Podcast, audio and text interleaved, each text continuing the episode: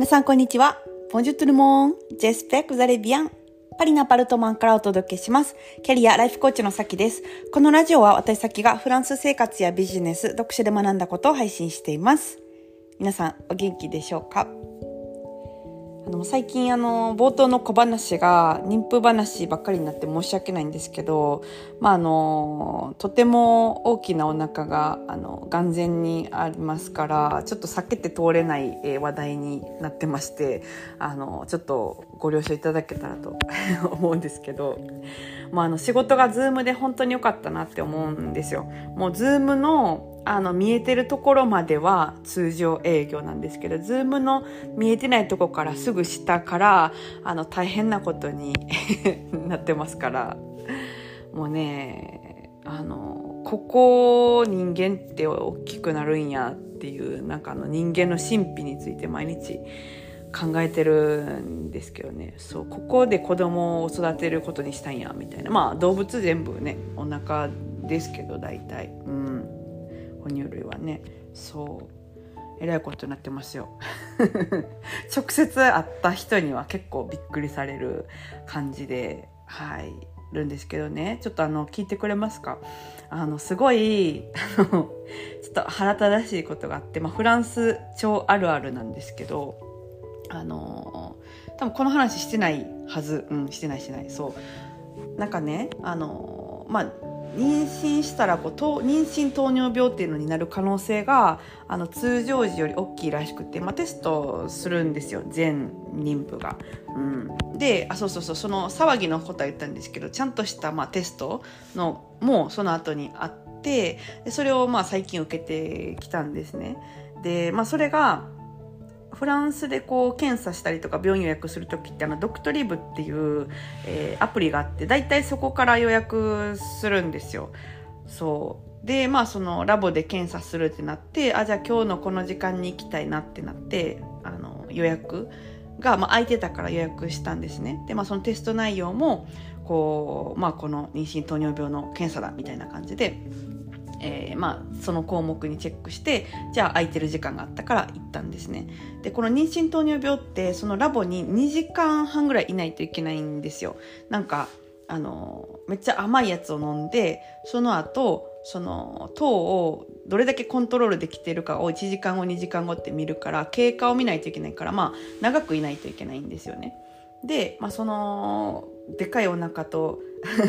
そうあの福井9 0センチ超えのでかいお腹と一緒にあのせっせとラボに、えー、まあ、仕事をねその日開けて行ったら行ったらですねあの、まあ、予約が空いてたにもかかわらずまあなんとというかあるあるなんですけどいや私たち2時間後はもうあの仕事終わってておらんからあの無理やでと。うんあの今はおるけど その経過が終わる2時間後まではあのいないから、うん、あのできへんでみたいなもうちょっと早起きてみたいな感じで言われたんですよ。で私えー、ってなってまあその予約は空いてたんですけどあの2時間ラボが空いてないっていうことででもその糖尿病の内容の検査のチェックで予約が空いてたからまあ行ったんですけどあじゃあそれちょっとシステムがなんか間違ってるわみたいな感じであの、まあ、言われてるあのかわいそうにみたいな。フランスで絶対に謝らないからあの申し訳ありませんこちらの落ち度でみたいな。そういうのはまあないんですよ。なんかかわいそうにみたいな。哀れめの。明日も来たらいいじゃないみたいな感じですごい気軽に言われて。そうそうそう。であの毎日あの予定毎日暇してるわけじゃないですけどもねと思ってわりかし暇なんですけど、うん、でもまあなんとかちょっと予定を空けて、まあ、次の日も行くっていうことになったんですけど。なんかこういうのがもうめちゃくちゃあるんですよね。一個の用事終わらそうと思って日本だったら絶対こんなこと、まあ、まずないじゃないですか。うん、でもまあ普通にあるしそうであの今日まあ全部一日の予定開けてきたから今日やりたいなみたいな話をしてでもなんかできないからしょうがないみたいな感じでその、まあ、超開き直ってるんですよ基本的にフランス人って。開き直ってるっていう、まあ、自覚も別にないんですけどそうでまあ今日空いてるあのラボとか他にないですかね？って言ったらあのドクトリブで探してみたいな感じで言あの言われてそしたらなんかまあ他のあのエリアとかもしなかったらちょっとなさそうなんですけど行くしかないですかねみたいな感じで聞いたらあのお好きにって 言われて私あの本当にその時あの絶食しないといけないんですね。12時間。でお腹空いてる時ってあのちょっと あの器が小さくなるんですね。通常時より。そうそれであのもう本当に多分人生で初めてぐらい人の前でめっちゃでかいため息ついたんですよ。お腹空いてあのイライラしてるから。そう。はあみたいな感じで言って、まあ、次の日も絶食して行ってそう、まあ、やっと終わったって感じなんですけどね。うん。だからなんかフランスって普通に生きててもめっちゃ時間かかるのにあの妊婦になったらもう本当に通常の6倍ぐらい時間かかるんですよ。うん、日本で普通で暮らしてた時に比べてあの6倍ぐらい時間かかるんですね。だからもう生きてるだけでめっちゃ頑張ってるなみたいな感じで超褒めてるんですけど自分を。そんな感じではい。あの最近はね、うん、なんか久しぶりにこうフランス感じるなっていう出来事が ありました。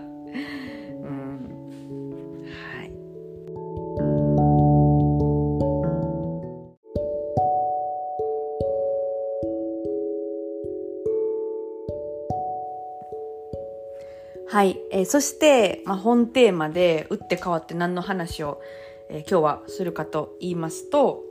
えー、未来の自分に誇れる、え生産をという話をしたいなと思います。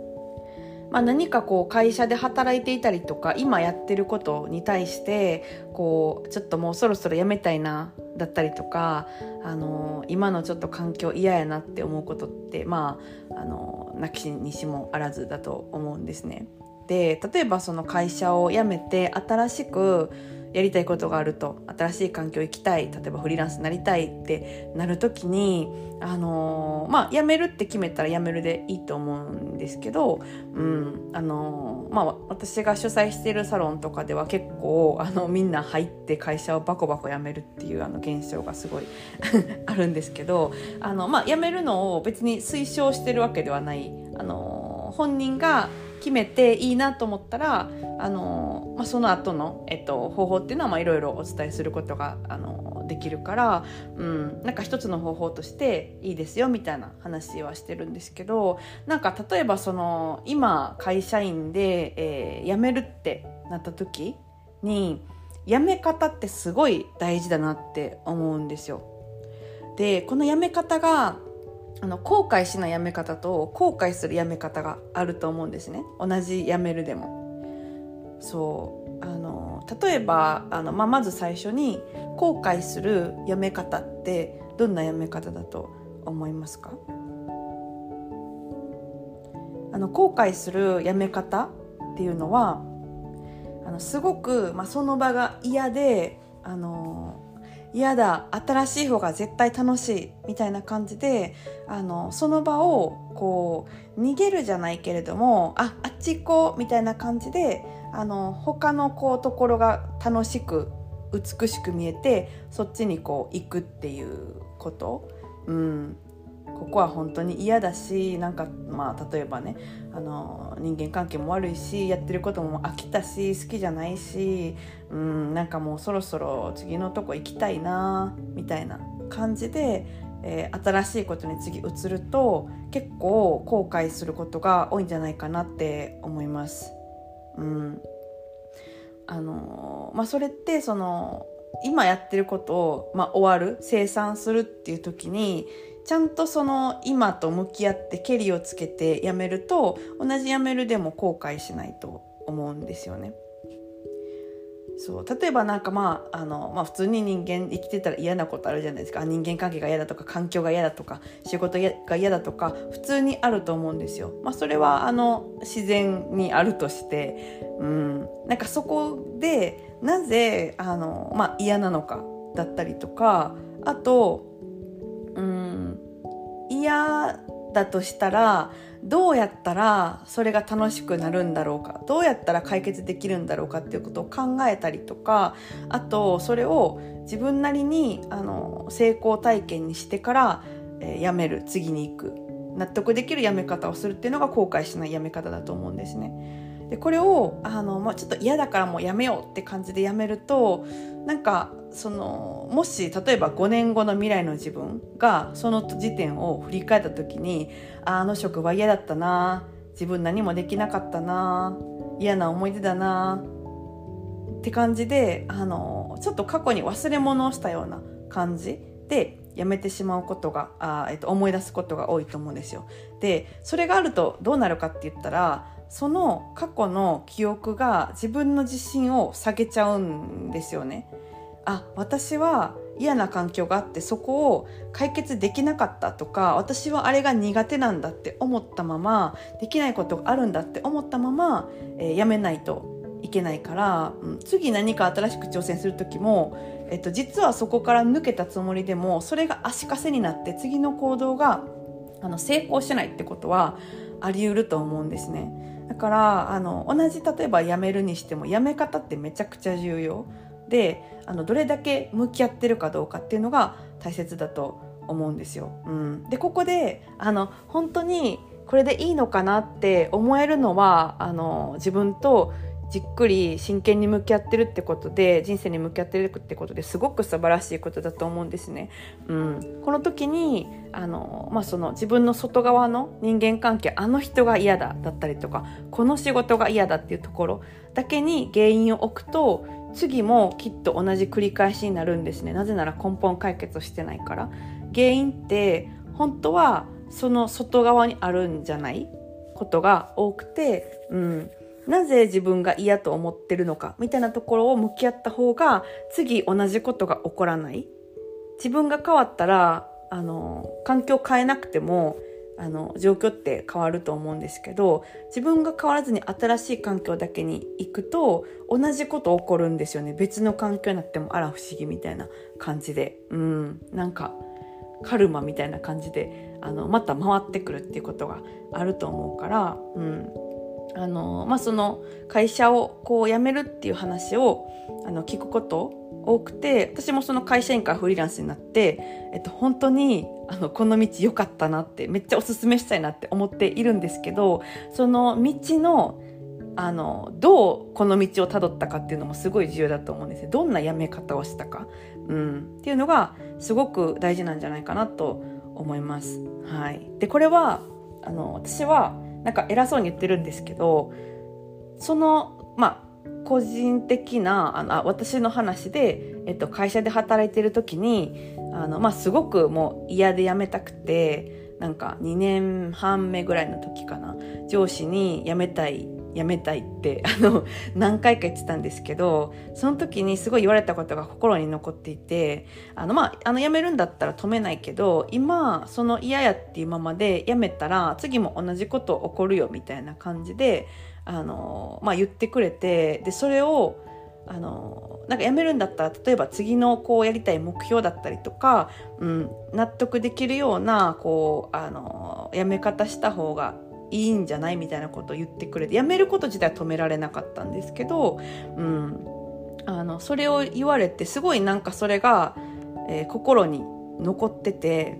うん、で結構それをねぐるぐる1年とか1年半とか考えながら働いてたんですよ。長いですよね。なんかその時そのマインドのことだったりとかなんか全然知らずにでもただただその上司の言ってくれた言葉がなんか刺さってずっと考えてたんですよ。あそっか。このままやめたらダメなんだ。自分が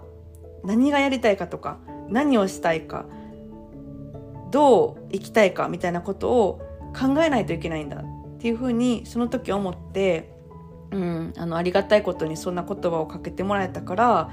考えることができてあの納得できるやめ方があのできたんですね。もちろんもっともっとあのできたなとかやりたかったなって思うことはあってやっぱ残ってれば残ってるほど、うん、あのやっぱりその未来に行っても思い出すからできるだけその忘れ物しないように生産をした方がいいかなって思うんです。うん。なんかもういいやだったりとか自分は無理だであのやめちゃうと見てないところがあるからそうすごくなんかなんだろうなあの後の自分が思い出すことになるんじゃないかなっていうふうに、えー、ちょっと思いますね。うんだからなんか私その会社で4年半ぐらい働いてであのまあ2年半とか3年とかでもっと早く辞めたらフリーランスとして楽しかったなってかも思う一方であの必要だったんじゃないかなこの4年半働いてたってことはっていうふうにも思うんですね。辞めたいって思ってからあの結構長く働き続けてたんですけど意味あったなってうん思います。なんか早ければいいってもんじゃないと思うんですよね。うん。納得してうん。あの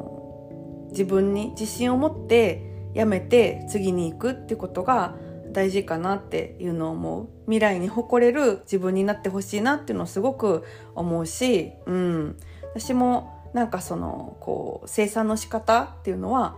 ちゃんと向き合いたいなっていうふうに思うので、うん、ちょっとこんなことをシェアさせていただきました。みんなの、あの新しい未来だったりとかこの先続くあの人生のことをすごく応援したいので、えー、ちょっと今日はシェアをしました。それでは今日はこの辺でお開きということで、また次回のポッドキャストでお会いしましょう。それでは皆さん今日も素敵な一日をお過ごしください。ボンジョーネ、アビアント